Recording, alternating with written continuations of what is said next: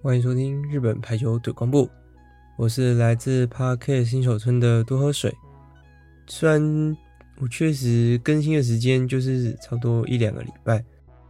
但是总觉得好像已经有点久没有来录这个 Podcast 了。上次跟他家见面的时候，就是聊到说这一次就是见真章嘛，看是。开心的跟大家录 podcast，还是很就是伤心的跟大家录。就结果而言嘛，那可能是需要就是蛮伤心跟大家录 podcast。但是就是在比赛结束后，我确实真的是有蛮就是心情郁闷了一阵子。有人可能会觉得这样有点夸张，但是说实在，就真的好像可能就是因为。那时候就一直在把这件事想在脑子里嘛，然后所以就好像就因为一直想，一直想一想，确实就影响我这个人的这个心情这样子。所以在前一段时间，我确实是有一点有点小郁闷，但是我后来就是在将这些转化成文字，最后最近就是把这些文字发在这个。Medium 上面，这一个 Medium 内容主要会分成这个上下集，然后会再分一集，就是给就是说一集是说明说这次参加现场的一个观赛体验，哪些摊位啊，然后整个这些布置流程也会用成文字的方面跟大家做介绍。当然，我今天也会就是在 Podcast 里面跟大家分享我这次去现场的一些体验的内容，所以如果有兴趣想要更具体看到一些文字说明或是图片的话，可以去 Medium 上面。那我后面也会可能会比较久啦，如果然后后面再看影音方面的话，我可能也会剪一篇剪一集 Vlog，然后上到我的 YouTube 上面。那现在那个 YouTube 面 YouTube 主要是录一些。比赛的内容，可以希望可以看完整比赛内容的一些影片，所以有兴趣的也可以去看一下。因为有一些，当然不是所有都是代表相关的内容，也是比较多是可能跟高中啊，或者是像是这次四大运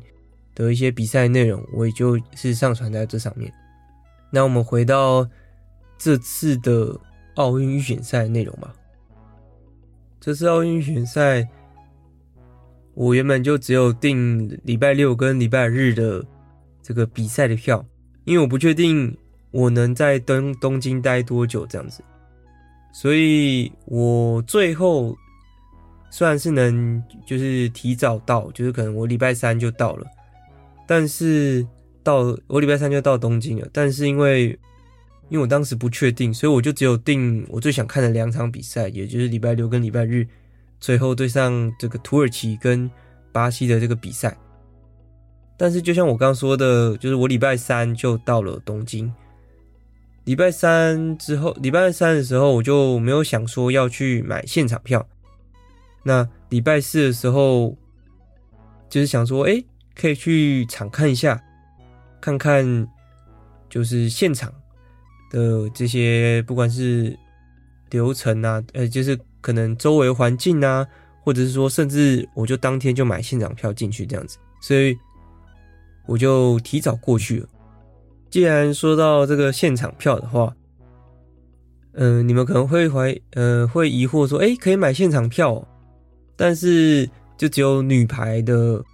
这个比赛是有机会买到现场票的。那现在准备进行的这个男排的比赛是没有贩售现场票的。这个也就显现说，这几年就是男排的人气是高于女排的这样的一个情形啦。所以我提早礼拜四的时候我就去了现场，之后，我就看到那个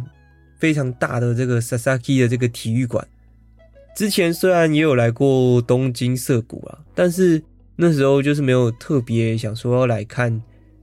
这个体育馆的样貌这样子。但是实际上看到了这个体育馆之后，因为它毕竟还是在我想象里是那种可能春高的神圣的球馆。甚至说，在《排球少年》里面出现过的那个传说中的体育馆，所以对我还对我来说还是相当的震撼。光是看到体育馆，然后看到体育馆之外呢，也有看到就是周围的入场的口啊，插满了这些选手的旗帜，不管是男排跟女排都都有插着，所以就可以就是粉丝可以跟各个旗帜。旗帜上就是有每位选手的这个照片啊，然后跟号码这样子，然后大家就可以跟他们一起拍照啊。是看到是蛮多人跟他们拍照，但是我去的那一天，发现诶奇怪了，怎么人空空的？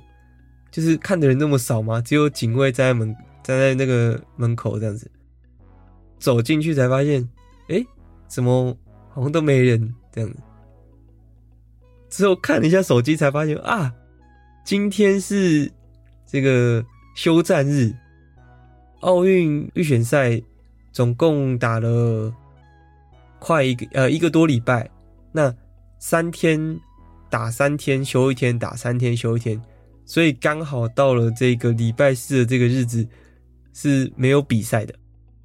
所以我等于就是只是去看一下场地，但是。什么都没有，人人什么没有，选手也没有，粉丝也没有，什么都没有。但是我就是绕了一下整个这个体育馆，他说：“哇，我逛，我就是绕一圈就可以走大概十几分钟吧，非常的大。然后是连通其他的不同类型的运动的球馆也有。”像是足球啊，或是游泳游泳馆啊，什么什么都有的。所以其实这个佐佐木的竞技场非常的大。那总之，我就是探查一下这个体育馆。然后礼拜五的时候是这个比利时站，日本对上比利时。当然其他的比赛也有，但是刚好我礼拜五有这个预定了，就是有其他事情要做，所以我也就没有去。就是可能提早去，然后买当天的票这样子。但是我还是有看当天日本打比利时的嘛，毕竟也攸关说当时啊，当时日本的球队呃迎接最终决战前的这个状态是怎么样？这样子是能就是一路保持往上吗？然后还是说可能会稍微受点影响这样子？但是在看当天晚上在看。线上的这个实况的时候，就比赛的实况的时候，就发现自己有点看的时候越来越兴奋。明明比赛可能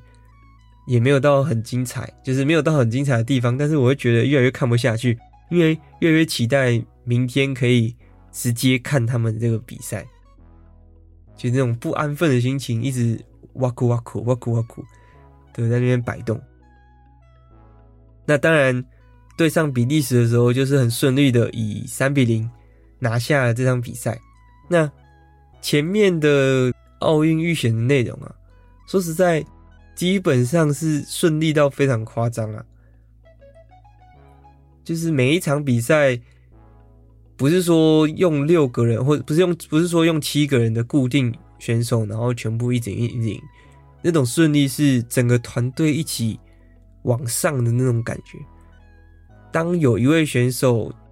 嗯、并不是打着出跟平常一样那么窄制的状况的时候，换一位选手之后，或者是换一个，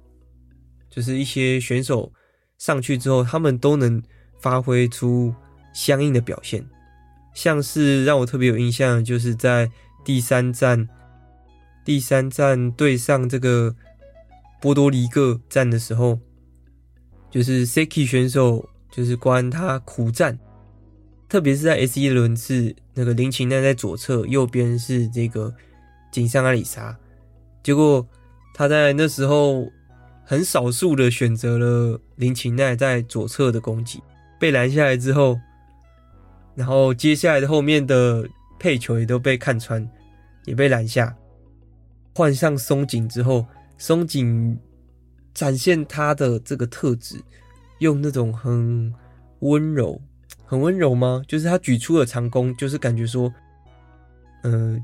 就是边弓手能够自己去发挥的那种长弓，所以是就是对于攻击手非常非常好发挥。呃，他那一次那一场比赛里面代替 Seki 出场后面的比赛，然后一样是以三比零拿下这场比赛之后的，再隔一天就是第四战的时候。Seki 又回到了这个先发的阵容，就是他先发阵容对，就是对上保加利亚，完全感觉是一个契机吗？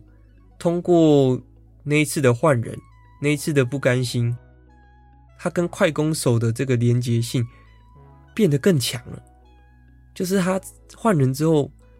在场下待了一天，隔天之后，他跟快攻手的。配合连接度变超高，然后又很有更有自信使用快攻的那种感觉，感觉是一个契机吧。我个人是这样觉得。所以选手之间选选手跟选手之间，不只是这种可以互相代替上场，然后互相做出打出成果，也可以互相激励、互相影响。然后到了这个比利时战的时候，因为在前面的比赛。自由人在这次大赛几乎都是由这个福库多梅福流去出场。第五天的时候，西村尼西莫拉是就久违的出场了，但是能确实感觉到说他的状态确实没有那么好，所以前面都是有福流出场是蛮能理解的。那这前前面的比赛，感受到状态。最好的就是林琴奈、井上爱里沙跟古贺，也就是正选的三个固定的人选吧。像是蓝中手的这个宫部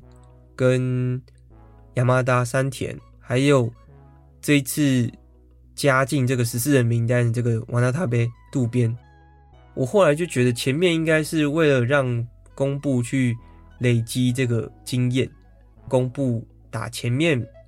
比较没有没有那么排名那么前面的队伍，然后随着这个比赛的进程啊，先发变成了山田跟渡边，之后再通过这个第三天到第四天，Seki 的先下场再进场，增强了 Seki 跟山田还有渡边的这个连结性，直接让他们这个整队的这个。状态直线直线上升的这种感觉。那在其实，在进到就是比赛准备这个大赛进入到快进到尾声，也就是第五站跟最后两站之前，还有一个新闻是蛮常出现在就是那时候的新闻，就是奥运选赛前几天的新闻，也就是石川石川真佑并没有取得了先发这个位置。但是很常就会讨论到，哎，谁先发，谁没有先发，新就是有关这种新闻就会很常常讨论这件事情。但是他们每一位选手一致对外，一致对外，或者是甚至说，确实将这个心理渗透到整整个队伍里面，就是不管谁上，不管谁是先发都没有关系，只要比赛能赢，只要比赛会赢就好了。所以刚有提到，呃，所以刚有提到林琴奈、井上爱沙跟古贺三位一起先发的时候，是状态最好的这个三位边攻手，所以他们就是一直保持先发。当然有人会觉得，哎，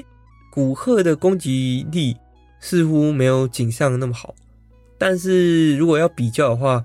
整体来讲，古贺的平衡性是更好的，因为古贺是攻守兼备嘛。再加上是速度排球的这个代表，他后排攻击的稳定度、带领节奏这个能力是更高的。那井上爱莎就是完全，如果是跟这几个选选手里面相比，是攻击力算是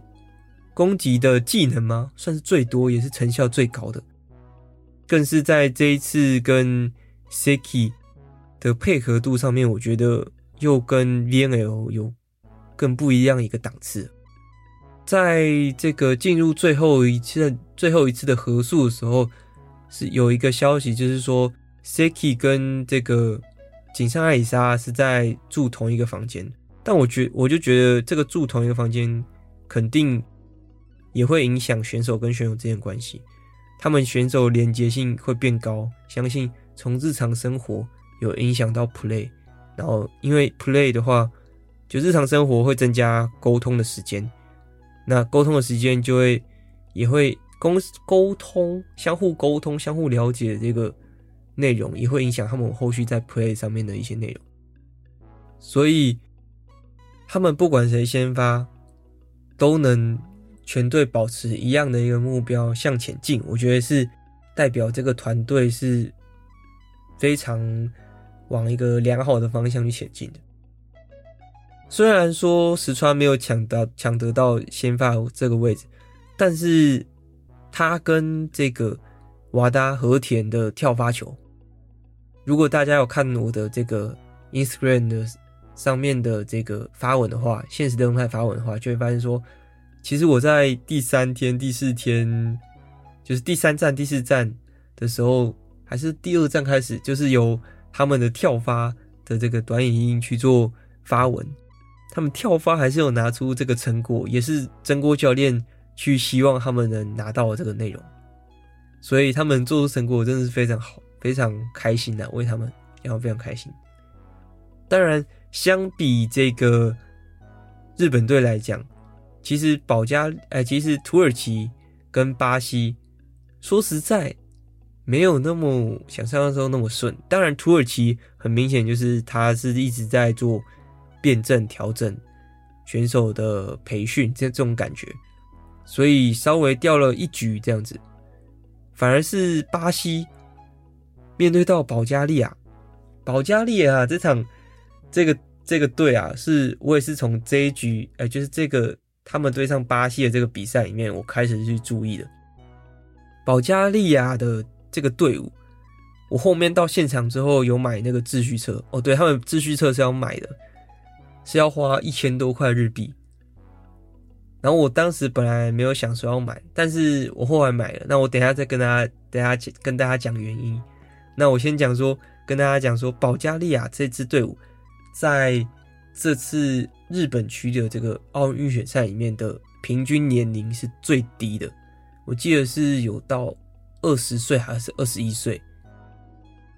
那他在对上巴西这场比赛里面以三比二败下阵了。但是说实在，看了第五局的时候，会觉得说，就算保加利亚拿下了，说实在也不奇怪，真的，真的也不奇怪。主要是我看这场比赛的时候，有发现说，其实他们在这场比赛里面派出的选手，跟他们以往派出的选手比较不一样。他们派出了更年轻的，甚至不到二十岁的这个十九岁的选手的这个左手的副攻，直接让巴西的拦网根本挡都挡不住。他的应该说重扣吗？他的弹飞拦网的这个能力。是巴西那时候没办法应对的，也就让我印象更深刻，让我觉得说，我到时候去看比赛的时候，也要看一下保加利亚的选手有哪些这样子。所以反而巴西，我倒觉得在这个前面五场比赛走的并不是很顺，然后再加上他在第五站的时候，也就是我当天不。呃，本来有机会去，但是有事情没去的那一天，以零比三输给了土耳其。说实在，在那场比赛里面，从第一局气势很旺盛，然后想要赢，然后由 Gaby 去领军的这个情势，打到第二局有点这个气势落下来之后，第三局虽然想要力挽狂澜，但是 Gaby 似乎没办法一个人扛起这个大局。然后就是以三比零输给了土耳其。所以到了你看哦，到了如果礼拜六其实是气势，就是他们输给这个土耳其之后，要对再对上日本，其实应该是巴西会压力更大的。那时候这样觉得，所以就觉得哦，已经做好了最好的这个舞台哦，那就等这个他们自己去把最佳的机会抓到手中了。所以礼拜五看比赛的时候非常兴奋，到明天会是怎么样这样子。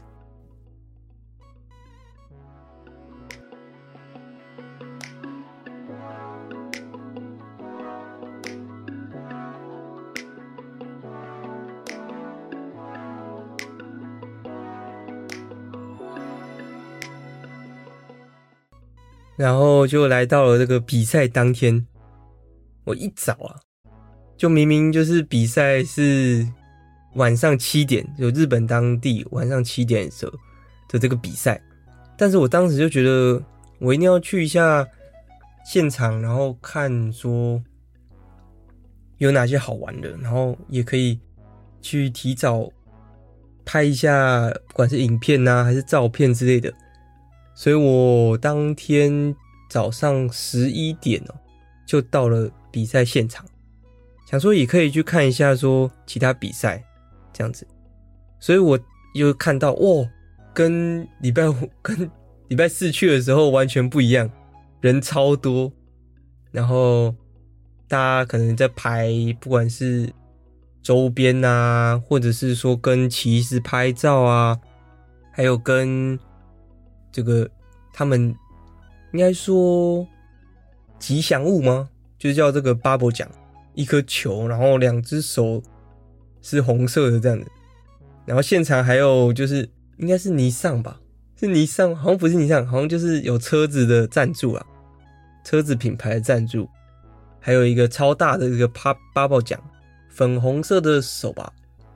跟白色很大的一个玩偶装这样子，然后大家就在那边拍照拍照拍照，我也是去把所有的。选手的旗子的照片也都拍了，就想说之后我就准备去进去了。但进去之前，因为我有预定这个周边商品，之前忘了跟跟大家贴了，就是如果希望买周边的话，可以去先去预定，然后再去现场去领，会比较快。不然如果到现场排周边的话，可能当天的。卖的量就会先卖完，就没有机会买了。那周边其实有分那种吊饰类型的，跟起跟围巾，不是围巾，毛巾，还有选手的球衣、号码衣这样子，还有跟排球少年联名的一些周边内容。那我就是选择了毛巾。但是他毛巾蛮可惜，就是他在这一次只卖了男真男排跟女排的毛巾都只限限定三位选手，限定就是指说他只出三位选手的毛巾周边。当然球衣每位都有，但是就是毛巾有限定这样子，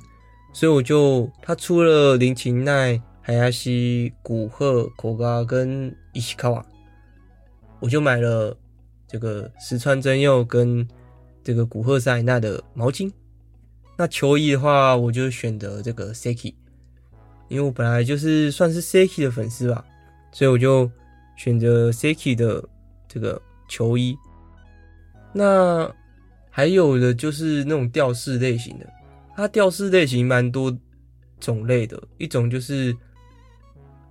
那种如果大家有抽过一番赏的话，就有那种。诶，立牌吗？就不是三 D 的，然后是二 D 的，然后他只是把它立起，用塑胶片立起来，跟选手球衣的这种别针嘛。还有的就是他画成动画，那它画成那种 Q 版的的这种夹子，塑胶夹可以夹东西的。但是它这种刚讲的那些类型啊，都是用这种随机的。也就是你，也就很像抽一番赏，你抽到这个，但是你拿到看到外包装，你不会知道什么。你撕开之后，你才知道里面是哪些选手。啊，重点是这些就是随机的东西，它也是男女排混合的，所以你有可能就是像是我是看女排，但是我就就会可能会抽到男排的这样子。那既然讲了这么多这个周边商品，结果当天去的时候。因为我在预定的时候，他其实就问你说：“哦，你大概哪一天的几点会来拿这样子？”啊结果我那时候因为我不知道说自己到底几点会到，所以我就定了可能比赛前一个小时，就六点这样，晚上六点。但是我当天是就是说我十一点就到了，结果我给他看哦，他说：“哇，不行呢，你要最早你只能提早十五分钟前来拿。”就是你你定的时间，就真的你要在那个时间，你还不能提早去拿。我就是觉得这个也太太麻烦了吧，所以我就只好好吧，那我就先进，就是先进场馆，之后就可能我看到最后的时候再来拿这样子，所以我就进场了。进场之后，哇，那个还是有很多其他的一些摊贩吧。特别就是他们也有跟沙龙 pass，沙龙 pass 是这个 Hizami Zisei 就是久光制药啊。久光制药跟久光现在虽然没有直接关系，但是关系算是很好，所以感觉他们跟这个不管是运动相关的内容，都的产业也是蛮有关的啦。所以里面就久光制药的摊贩啊，还有。卖这个秩序册的摊贩呐，跟哦，他秩序册摊贩还有卖这些什么，诶、卖那种日式的那种馒头，是是那种礼盒类型的，还有就是各国各国球衣的这种摊贩，还有里面有呃多米尼加、荷兰之类的国家的摊贩，但是我很好奇，为什么没有卖？就是可能。在这一次参与这个巴黎奥运预选赛日本场的这些球队的球衣是不太理解啊，应该是要搭配吧？当然也有可能是因为他就选择那种比较有名气的一些国家吧，大概是这三个摊贩，然后还有另外一个就是属于这个日本代表有一个这个会员线上的会员。那大家不知道，就是有没有听过叫做这个巴雷多莫烫，就是如果翻译成中文的话，芭蕾应该就是排球，那 t o n 就是这种村庄。那这就像是一个就是日本代表的一个会员专区。那加入这个会员的话，你就能抽，就是不管是。因为如果大家有想说要去线上购票，就是像是这次的奥运预选赛的内容啊，或者是 VNL 的一个票券，那就会看到说有这种会员先行可以抽票的，或者是会员先行买票，甚至是可以抽超级座位的这个机会。通常这个会员就会优先这样子，就是会他们会分一般购票期间跟超级售。就是会员售票期间，还有超级可能超级座位的抽票这样子，类似这样。那有加入户就是这个巴雷多莫烫了，就可以先行抽票或者什么之类的。那现场也有一个有关这个的摊贩。那我是个人是今年是有参加，就是有加入这个会员的。会员里面其实有蛮多的一些内容的，不管是像是。选手的访问内容啊，或者是选手的个人资讯啊，甚至是说手机桌布的这种可以自可以自己下载，就是选手的手机桌手机桌布啊之类的。那这一次他们在现场活动，其实有一个是，就你去就可以拿到他们的选手，你可以自己选择选手的明信签名的明信片。就是选手照片，然后加他签名做成的这个明信片。那一天你去就可以拿一就可以拿一张。那如果你像是这次巴黎预巴黎奥运预选赛总共有，诶、大概六天，所以你去六天就可以拿六人，就可以拿六个不同选手的。但是我我不知道每个选手是不是有不同的可能 pose 啊，或者是每一张长不一样这样子。我是拿我是去两天嘛，所以我就拿了第一天我拿了 Seki，第二天我拿了这个 Ishikawa 的明信片。我个人其实后来就觉得说，其实这个东西比起周边呐、啊，就是比起除了球衣之外，我个人除了觉得除了球衣之外，最好的一个就是拿到了一个。不能说奖品，就是反正达到了一个商品，我觉得是最好的，比起在其他大部分的东西啊。那其实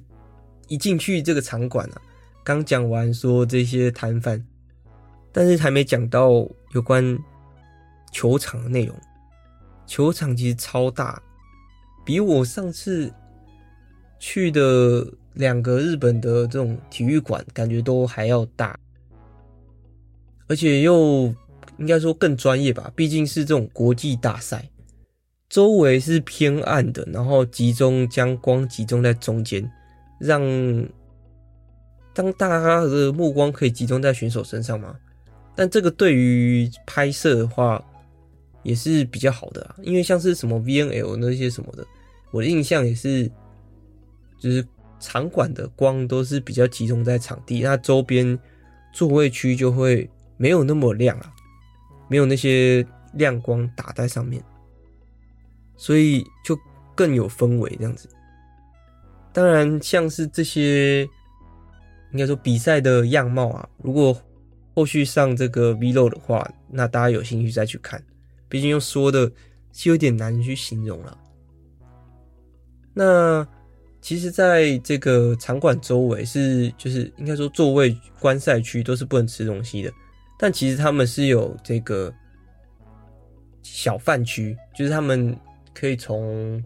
观赛的地方，然后走到旁边的地方，有一个楼梯下去是有这个小贩摊贩的。应该不是说摊贩啊，就是专门就是像是，嗯，如果大家有去看那种大型赛事，像是棒球赛吗？有那种专门在卖东西的区块，那那个地方卖东西的地方就是可以吃东西的。那他就是卖，可能有卖便当，然后呃，基本那些饮料、可乐什么之类的。还有就是热狗堡吧，那热狗堡有一个，突然讲这个也怪怪，但是反正热狗堡我有一天有买，那它上面有一个粉红色的。这个薯泥啊，其实我一开始看，我其实不知道是什么。我想说奇怪，怎么会有一个粉红色东西在那个在那个热狗旁边？吃进去哦，哦，原来是薯泥哦，那就是薯泥，它只是变成粉红色的这样子。那场馆的周围大概就是这样啦。那第一天我是选择了，如果大家想象是整个球馆毕竟是一个椭圆形嘛。所以就会有长边跟短边。那短边的话，以排球的那种想法，你就会知道说，哦，那边是发球的，发球的这个位置。那两边的话，就是你可以从侧边、长边、两边长边、侧边，就是可以看，就是选手的进比较正面嘛，比较正面的一个位置。那我这次买的不是这个，我没有抽到这个四趴。的这个座位就是超级的座位，所以没有走到最最最最近，就是直接在这个排球，因为大家知道那个排球垫啊，就是那个绿色的地方，然后再往前就是到选手比赛这个场地。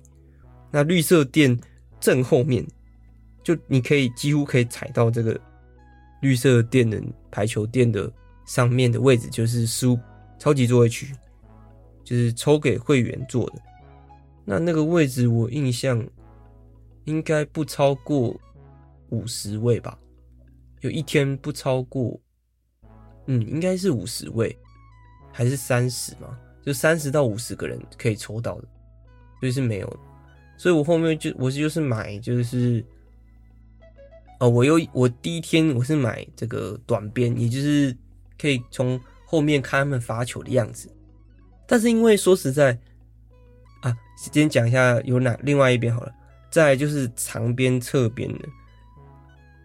就是比较一般的，一一一般人能买买到最高等级，就是那样子。就是要么就是我看从背后看看罚球，要么就是从侧边可以看到比较完整的整整个场地。应该不是说整看到整个完整场地，简简单来讲就是两边都会有走道，就是相比这个斯帕超级的座位，两边都会隔一个走道，然后再把位置往后去这样子做安排。但是整体来讲说，我觉得在那个体育馆的话。在侧边看的就不是不是从后面看他们发球的那个位置的话，是比较近的。就通过我的相机，我也能很清楚的感觉到，哦，那个位置是更近的，比起从背后他们看他们发球。所以，如果是我之后去看比赛的话，我可能还是会优先选择买从侧边看他们打球的这个座位。甚至我真的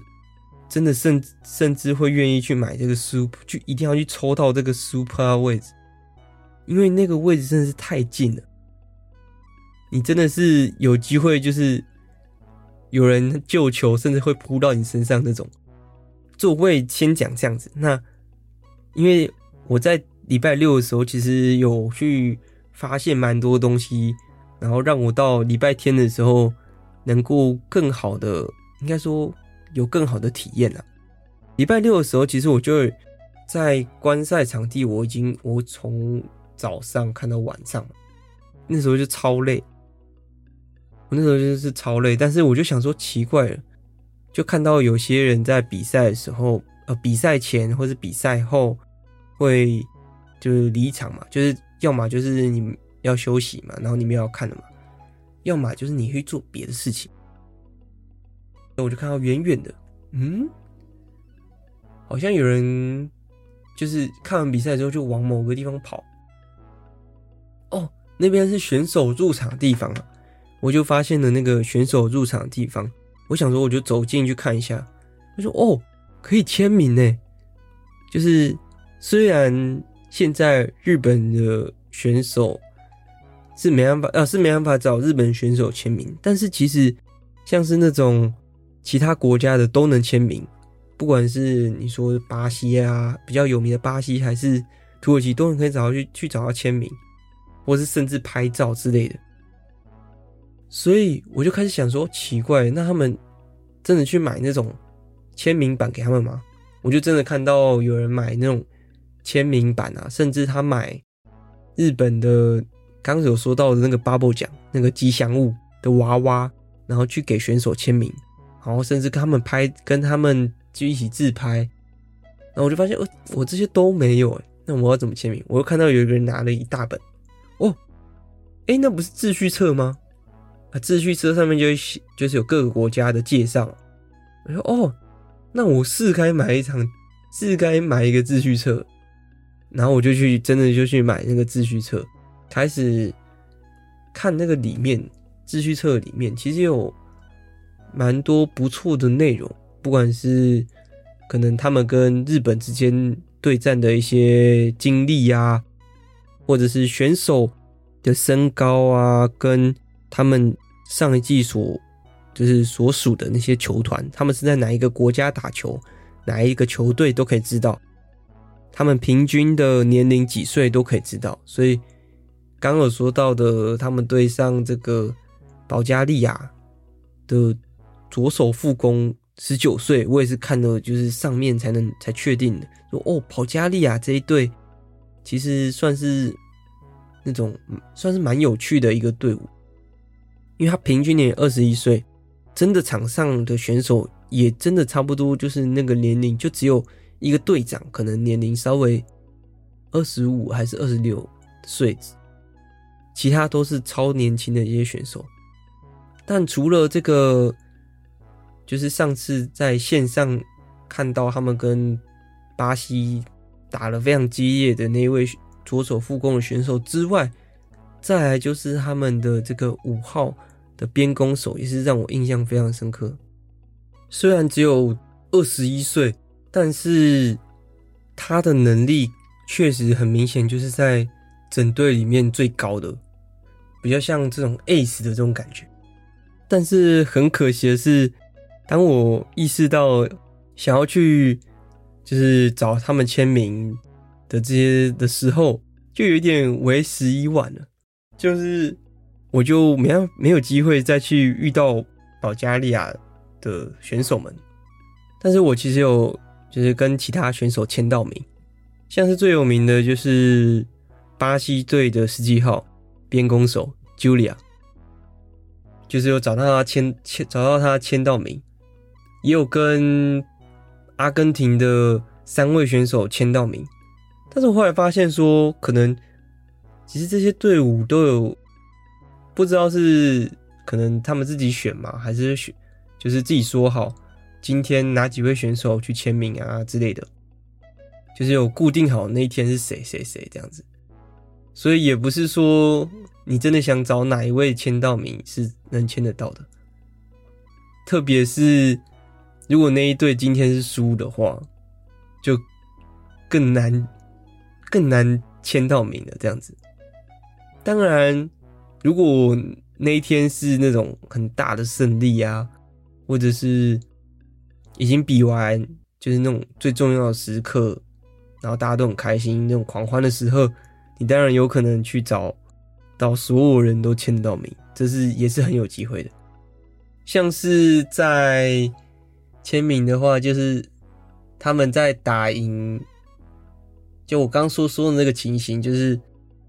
土耳其他们礼拜六打赢日本之后，确定了他们已经能够进入这个巴黎奥运的时候的隔一天，礼拜天的时候，他们最后一站是对抗比利时。那时候他们的入场，甚至入场的时候都能去找他们签名，这样子。反正主要就是看他们的心情，大概是这样。但可惜的是，因为土耳其的选手人气都太高了。真的是很高，所以就是我是没有拿到签名的。我本来是想找到那个土耳其的自由人，甚至他们的二十号边攻手，还有七号边攻手去签名的，但是没没有机会啊，所以算是蛮可惜的。好啦，那既然刚刚都讲到土耳其了，那我们就来稍微。提一下有关最终决战的内容吧。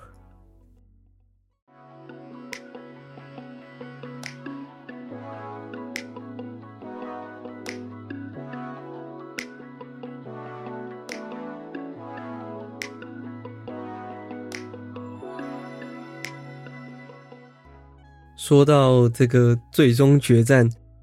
现场的那个氛围啊。第一天的时候，真的是那种，可能是我自己的心情也有可能关，心境也有关系，就觉得要赢，绝对要赢。如果今天赢了，那一切都好了。就是我自己的心情是这样，选手的传达给我的感觉是，他们非常的集中精神，专心的那种程度非常的高，已经全心全意的。准备好要进入这场战斗。相比的土耳其队，就有那种王者风范的感觉。嗯，就是有一种轻轻，不能说轻松，但是又是有一种很严肃的这种感觉。但是队伍又不是说，因为队伍本来就不是那么严肃的队伍。有一种轻松然后欢乐的这种感觉，所以很有一种那种悠悠感，就是啊，我今天要对上一个算是不错的一个对手哦的那样一个感觉，所以气势满满的那种感觉是非常强烈，再加上整个场馆的所有那种加油声啊，就是所有观众所打出的那种共同的节奏。共同的声响的那种共鸣，都让我可能更觉得，哦，全部人绝对要在这今今天要赢下啊的那种面对这场比赛的这种专注度又更强烈了，再加上就是那个环境的感觉，环境的影响吧，也是我第一次感受到这样的一个加油声，也让我兴奋了起来，因为哦，这个是那种电视上以前在电视上直电视直播上面看到嘣嘣嘣嘣嘣嘣，哎，好像。为什么又是蹦蹦蹦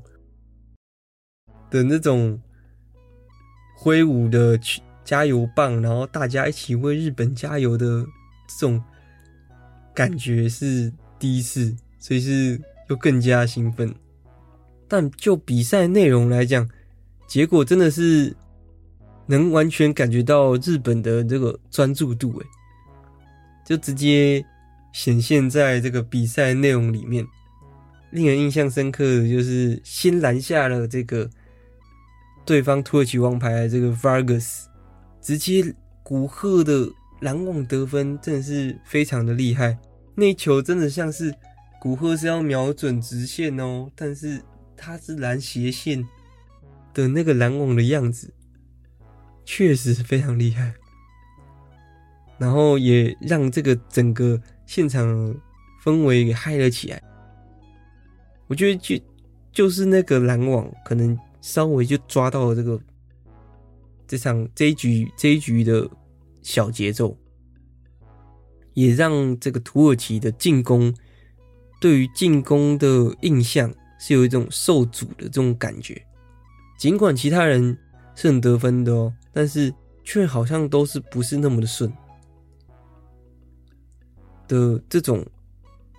日本在赛前准备好这种战术，应用到这个比赛之内，是确实有针对到土耳其。但是这个 Vargas 果然是属于这种世界的顶级 top 的这种存在，他的攻击啊，真的是现场看他那个攻击的动作、攻身，真的是非常的漂亮，还有他的攻击的这种力度。甚至说他瞄准的点位都是非常夸张的角度，他像他的后排攻击是，甚至可以快定到这种三米线的这种感觉。然后即使是攻击，你防守站到位了，会直接弹喷开的那种感觉。因为像是后面 Seki 跟林琴奈都有想办法要去。就是有站到位哦，然后准备接球喽，结果球直接喷走，有夸张的。但是就是能感觉到说，日本队要针对他的这个拦网战术是有确确实实算是做到做到位了。然后在一二局的时候，甚至第三局都是让 Vargas 是应该是对于篮网有所戒备吧。尽管他还是打出了许多很夸张的角度，但说到篮网啊，就是另外一边的这个渡边彩瓦纳塔贝亚亚，可以说是这次大赛，相信是让所有人最意外的吧，因为他算是到了最后的这个。十四人阶段之前的这个合数，也就是在这几个月准备，只有在家参加合数，在 VNL 几乎没有出场，只有在最后了，阿拉可以下场之后他的替补，但是他几乎是没有出场的。经过这次的合数，只能说他不愧是经验老道，同样在搭配他的个性，他乐天，他感觉像是偏乐天的人的个性。带动的这个场上的氛围，不管是攻击之后的得分，还是他经验所练出来的拦网吧，我个人觉得，如果是公布米亚北跟渡边彩比的话，就这个效果来讲，真的是公布比较高，呃，不，真真的是说渡边是比较高的，但是他们身高其实差了有一段距离。身高还是说再加上拦网的手举起来的时候，渡边的高度绝对跟弓步是有一段差距的，就弓步是高蛮多的，但是果然拦网的，就是有咪，就是你读取对方攻击的这个点，或是你的判断说这时候举对方举球员会往哪边举，然后就算你可能就是跟不到了，你只能变一点五个拦网，那你要怎么拦网，让后面的拦网或？让让后面的防守更好去守，我觉得是在本次大赛他做的最好的一个示范，因为他的身高我印象是跟这个欧高艾丽娜小川爱里奈是差不多的，但是他们封阻的效果差好多，就能让我觉得说，其实这个欧高啊小川。因为我个人是他的粉丝，但是他没有入选到这次的 A 代表，但他是要准备去参加这个亚运会了，所以我就觉得，如果他能跟渡边去做学习的话，能用他那种方式的话，他肯定还有机会进入 A 代表的。因为我觉得，哦，身高矮的篮网手是有他的这个方法，不管是时机。还是说，对于攻击手的判断，对于接下来举拳会举哪里的一个判断，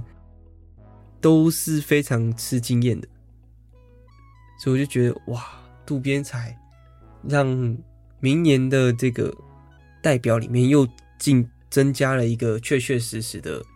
蓝中的一个手牌，所以算是蛮大的一个收获。我觉得是在今年的这个 Manabe Japan 里面。再加上他有这种带动整个队伍的气氛的这个能力，我个人是这样子又觉得，他得分的时候带给队上气氛、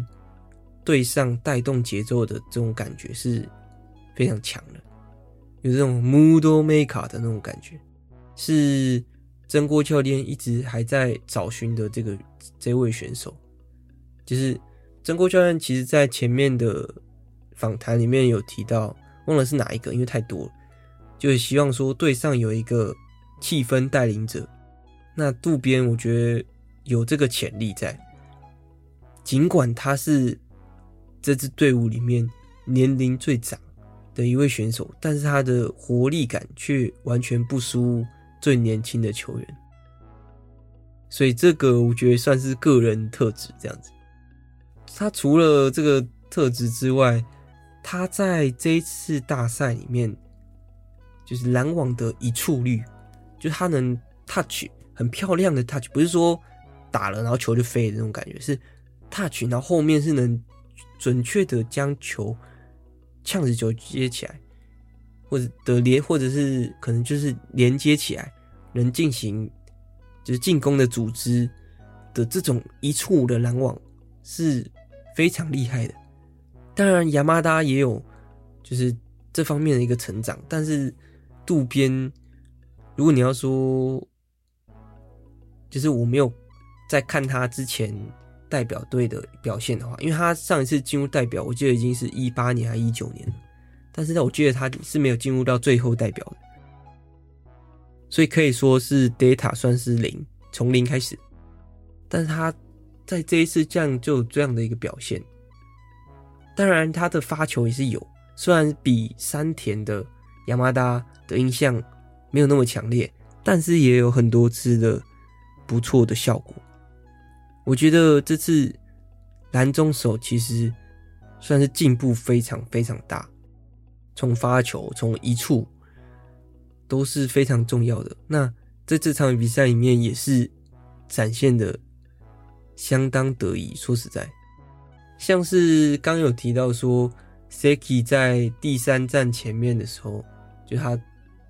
在对上保加利亚之前，跟蓝中手的连结性是没那么高的。但是当这个真的连结性拉起来，然后打出自信之后，带动起来的那个氛围，真的是觉得是非常好的。啊，虽然刚刚是讲说要讲这个土耳其的内容啦。但是结果就讲到各个选手的内容了，但我看我今天还是就讲各个选手的这个发挥好了。既然都讲到蓝中手，那就是讲到米亚贝了。哎，就是讲完前面两个蓝中手了嘛。那接下来就是讲米亚贝。米亚贝其实就是一样，就一样是发球。但是如果就前面比赛内容来看，确实在这个选手的呃，在这个对手的这个层级越来越高的情况下，确实公布的成长度还是就是没有比这两位更高了。这两位真的是，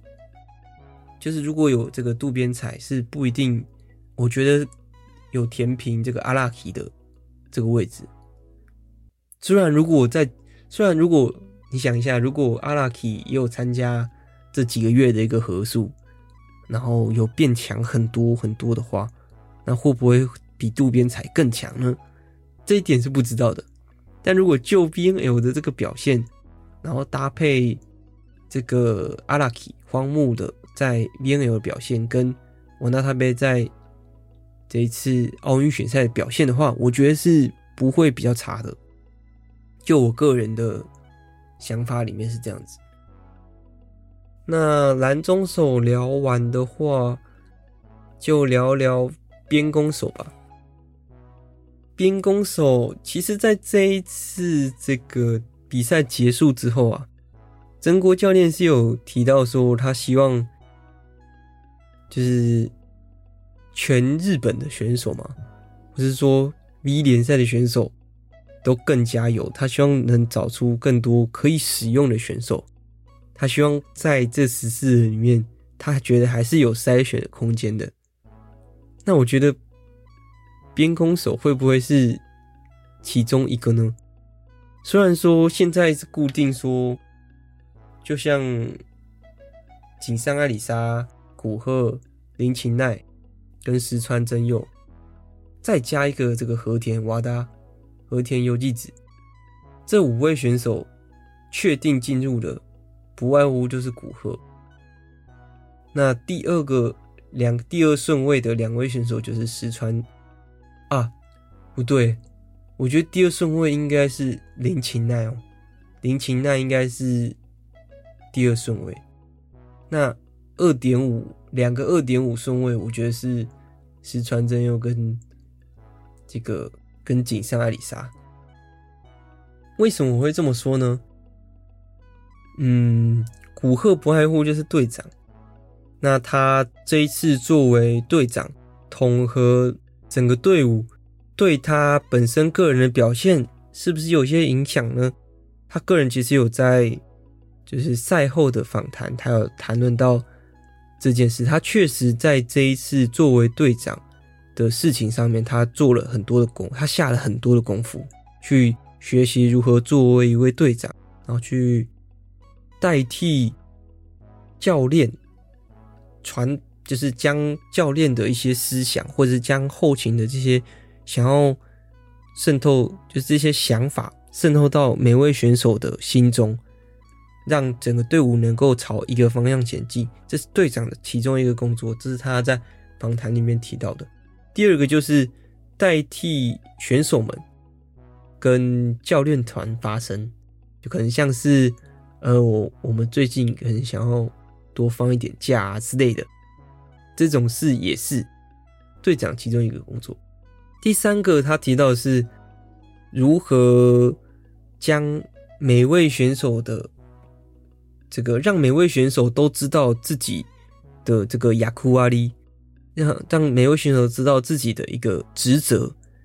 你做你今天出场，你的最重要的工作是什么？你必须做到什么？你什么东西没做到是不行的，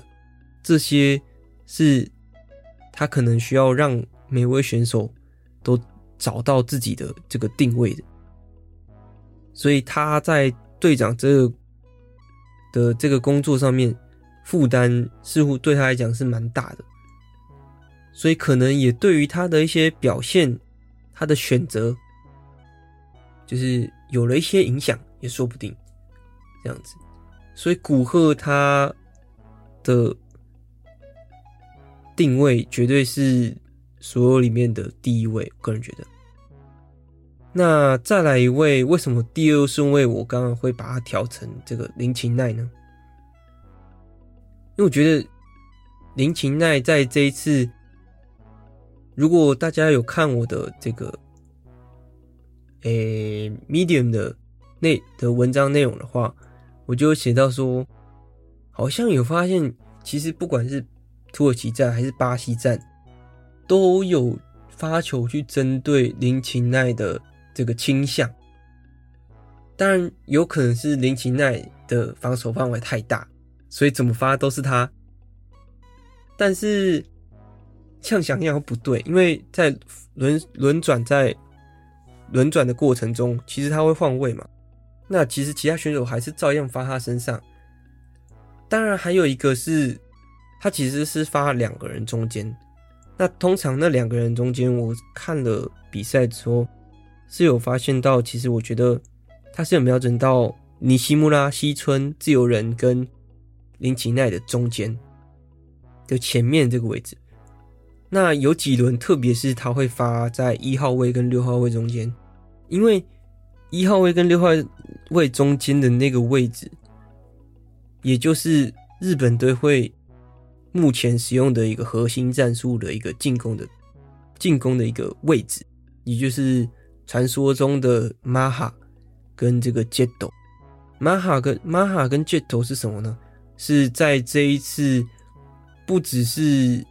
有通过媒体去做介绍，甚至有上电视去说明说什么是马哈，什么是 Jet，是他们在去年就有使用的一个攻进攻战术，到今年 VNL 也有用，但是。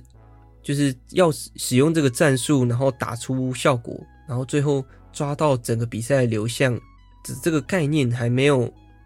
这么明显。也有可能是他当时就有这样的一个体系，但是可能没有通过媒体介绍。我是我自己个人也是没有意识到那么强是一个体系的这样的一个概念，是因为在 VNL 的印象里面，他们也是只有。有时候，有时候会用，就是比较少时间会用。但我觉得真正确立起这个体系的，真的是在这一次的大赛里面才用的。那现在，现在就来跟大家讲一下什么是马哈，什么是 Jet。马哈就是在举球员面前的不到不到一秒的这个后排快攻。不到一秒的后排攻击，那听起来就像快攻嘛，因为不到一秒的攻击嘛。但是是使用在后排，那 Maha 就是在举球员的前面，那 Jet 就是在举球员的后面。不知道这样大家有没有稍微理解？就是他们在这一次特别讲说，这个进攻就是要不到一秒钟，很难想象吧？不到一秒钟的后排攻击，实际看到真的是觉得。真的是神乎其技啊！没办法想象是怎么使用出来的，然后并且打出那么强烈的效果。这种是全部全体的进攻时间是一样的，所以全体的进攻时间几乎都不到一秒。我相信就只有可能长攻，因为距离比较远，可能差不多一秒。但通常如果真的是绝佳的时机，通常在没有拦网下的话。是大概零点七秒吧，我印象。那刚刚讲到这个发球，对面发球的一个针对，就是会针对到这个林琴奈跟这个自由人尼西穆拉的这个中间。那那个他发球的，就是在一号位跟六号位中间，也就是就是。举球员要举马哈或者是接斗的使用的一个位置，所以他发球发到那里的时候，会稍微可能会稍微破坏。如果像是如果你接球，然后你的重心已经只能倒身，那如果一个人接球倒在那里，那其实如果接到正常正常的位置的话，那很有可能举球就只能举那个位置啊。如果就是会影响攻击手的助跑位置，当然有可能，如果他接球再接偏远一点，那可能就不会影响。但是，那个位置确实我觉得是瞄准，是经过这个战术的构思去做的一个指示的发球位，是我的个人的想法这样子。那刚讲到其实是讲到边攻手的这个顺位嘛，林琴奈会排在那，不外乎就是他的防守真的是存在感存在感太高。虽然说你会觉得他攻击好像不行，但是不对，他的攻击存在感也是拔群，而且他跟 Seki 的这个配合，也就是 Seki 使用他使用右后。右边攻击的这个时机，他得分的效率实在是太高了，所以我个人会把他排在石川真佑跟井上爱里沙之前，也就是影子王牌。再来就是石川跟井上爱里沙，井上爱里沙不外乎就是在这一次的攻击的存在感，肯定是三位边攻手里面最强的。当然也有可能，也有是因为他。他通常不接发球，跟他很多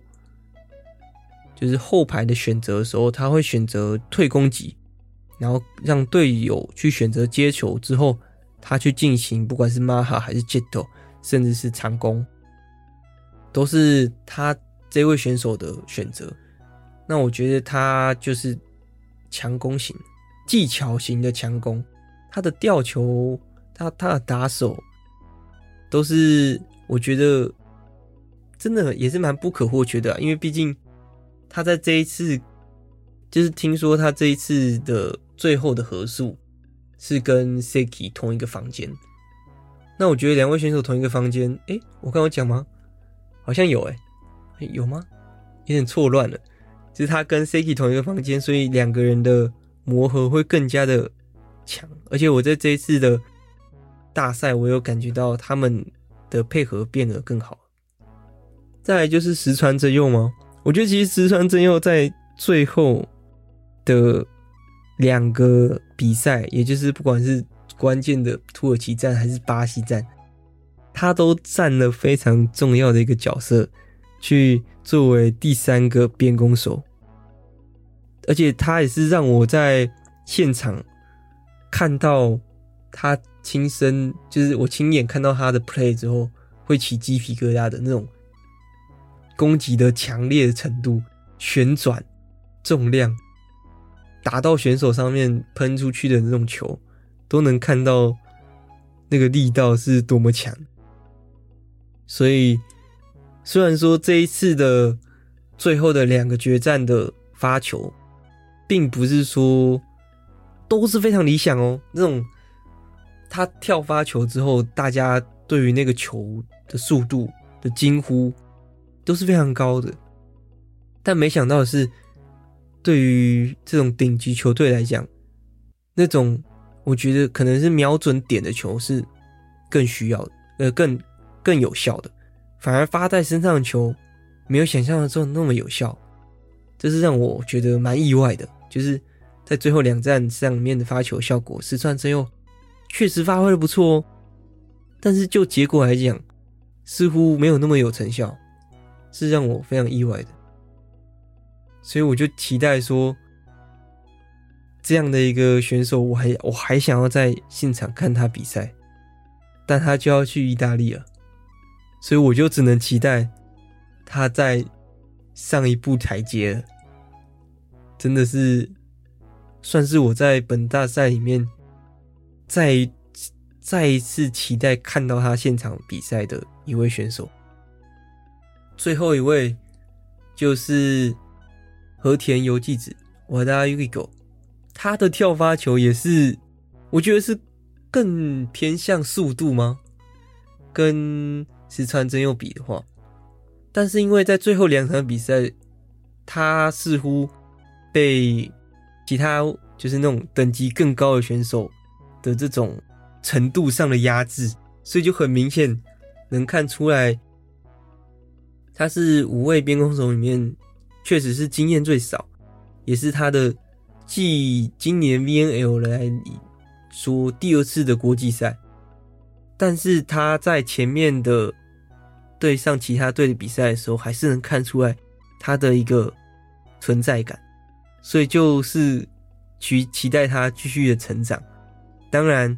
不知道他下一次会不会再度入选，这个我觉得是还不能确定的。说实在，所以就期待他能在联赛发挥的很好。毕竟今年的日本联赛的外援加了非常多。当然，这个关于联赛的，可能在这一集里面没办法跟大家去讨论，因为这一集已经有点太久了。好，那我们讲完边攻手之后，跟蓝中手了嘛，那就是讲自由人。自由人就像我前面有提到的，在这次大赛，西村其实状态并不是很好，但是他第五第五场比利时站出战之后，他后面比利时站，哎、他后面的这个土耳其站，他在后面才有。出场，在浮流的状况变比较不稳了之后，就会换上西村去接发球。当然，你们要记得，就是今年是西村尼西穆拉，就是他从他复归的第一年，他原本退役，然后又回到久光 Springs，到。联赛途中之后，他又从边攻手转任自由人，然后最后突破日本联赛的一个纪录，成为接发球的纪录保持人。重点是今年的，应该说去年，去年的联赛的这个发球是大家的平均水准是提高的，但是他的接发球的水准却是。超越过去的人的，所以我觉得就已经非常夸张。再加上今年 VNL，大家都相信，就是看到他的成果有目共睹。而这一次，很多关键的时候确实是落在他的手中，但是我个人觉得这个是没有办法的。嗯，所以我就是期待他的。更精彩的一个表现，毕竟今年是他，明年，嗯，没有，就是赛季开始之后是他自由人第二季，而且我觉我个人觉得他像是像是我在写这个文章的时候啊，很难去提到西村，你知道吗？因为接发球是节奏中最最最开始的地方，如果没有。那个地方的话，就是没有他这个漂亮的接发球的话，是没有这个后面漂亮的攻击的。但是就在写文字上面，我是很难去提到那个点的。所以我觉得他也是另类的影子王牌嘛，跟林琴奈。因为我后面看到那个巴西站的时候，后面看到巴西站在。石川上场之前，就是当时是古贺，然后井上爱里沙、林琴奈这三个边攻手在的时候，几乎是只有林琴奈跟西村在接两个人在接发球，古贺的范围已经为了让他能进行后排攻击缩到最小、最小、最小的那个位置，所以就变成林琴奈跟西村共同的两人接发球。所以觉得，哇，真的很厉害，我只能这么说。而且也是压力山大。虽然我在一次看到，就是不管是对上土耳其的关键的局末，还是巴西站关键的局末的，就是被发球得分的那时候，还是有点历历在目，觉得呃，但是没事。这个是给他成长的粮食，是给他成长粮食，对，就是这样。再来就是福留吗？我觉得福留比起，就是从这一次这个巴黎奥运选赛开始的时候的这个随着比赛的逐渐进行，我觉得从一开始我就觉得。一开始他的状态并不是说，也不是说非常的好，他的反应跟他的选位，我觉得比起去年他并不是那么的快，但是我觉得有可能是跟他的成长有关，他对于就是这位选手能做出了多少的选择，就是他脑袋中出现的选项变多了，影响他的反应速度。所以我觉得这就是他在成长过程，但他在随着这一次的大赛一直进行，我是有感觉到他的状态是有慢慢拉起来的。然后再到这次的这个最后两场比赛，确实感觉到他的压力非常大，最后才因为可能因为毕竟打中打打了这么多场比赛，然后被扣了这么多个球，最后到了最后阶段。才有一个能共同负担的一个角色，也就是接发球那个人，就能感觉到，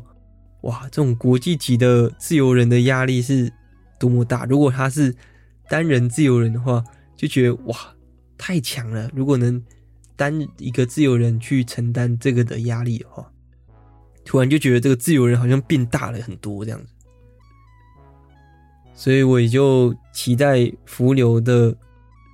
就是福流更变得更大，这样让他的存在感更变更强。毕竟我算也算是福流的粉丝之一吧。他的无数起来接起来的扣球，就是让整个队伍活起来的那种。接起来之后，将这个氧气灌到脑海之中，这样子的这种这种定位，是我对自由人接扣自由人的这个想象。最后来到这个举球员，Seki 关跟这个 Mazi Tamaki 松井，我觉得这两位选手，虽然我在上一集的时候是有提到说，我觉得真的很难选要哪一位举球员入选，就是因为那时候还有这个这个西巴塔柴田嘛，还是要 Mazi，最后看到。结果就是看到他们表现之后，我就觉得有选这个 Tamaki，有选这个 Mazi 松井，真的是太好了。他完全完完全全有做到他所需要的这个职责，然后也有带，也有跟这个 Siki 有这种相辅相成的这种感觉，互相提携，而且。马之一是松井是大 Seki 两岁，然后有确实感觉他是会照顾 Seki 的这样的一位选手，但我不是说柴田不会做，毕竟我不知道如果换成柴田的话会是怎么样。但是他跟松井的这个 Seki 跟松井的关系，从不管是报道，就是从访谈。都都能很感觉到说，他们两个良性的这个互相的这个影响，然后再加上他们两位选手个性的不一样，马之一就是比较乐天，没有想这么多，Siki 就是往死里想，怎么样一直都在想，一直都在想的那种这种选手，所以就是因为我觉得就是因为有这样的一个不同的个性。所以才会造就出不一样的一个 play，然后跟不一样的一个选择，也会造成队伍有不一样的影响。那他们也确实在表现比赛之中，就是将这些特点给展现出来。我觉得是，我觉得我看到非常开心的一件事情。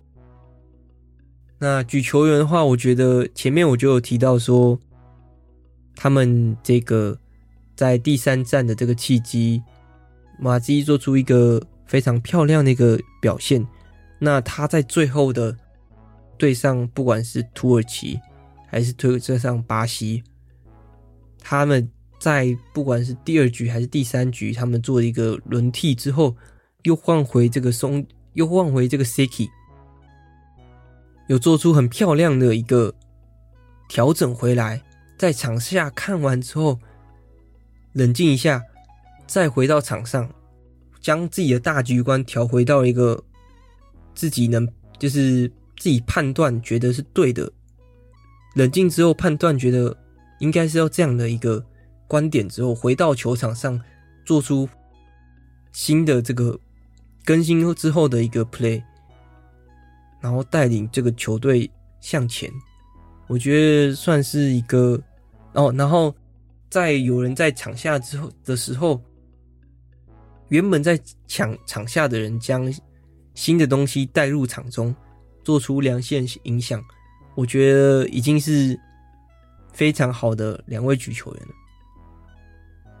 所以，我只能说，真的，虽然如果是前几天，应该说看完刚看完比赛的我，会不需要自不希望自己讲这样的话，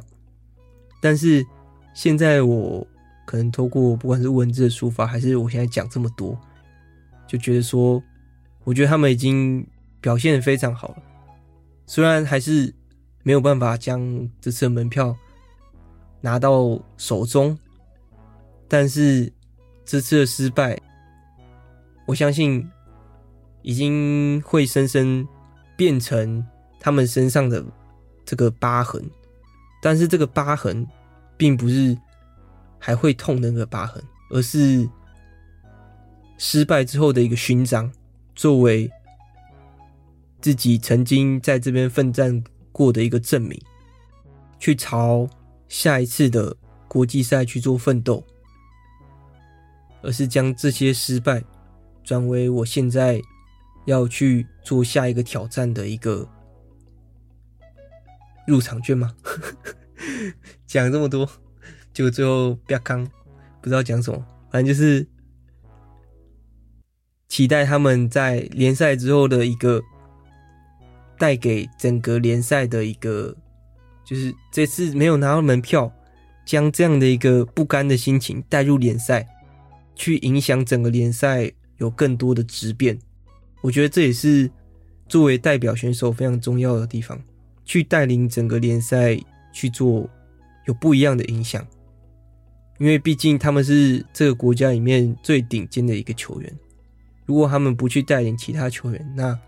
谁要带领？然后再就是去去海外的选手，将自己进行下一个质变，是他们的任务。希望下一次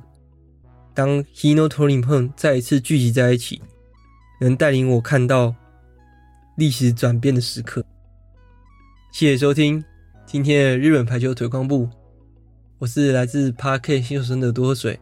我们下次见。哦，对了，我这次试试看，我不去做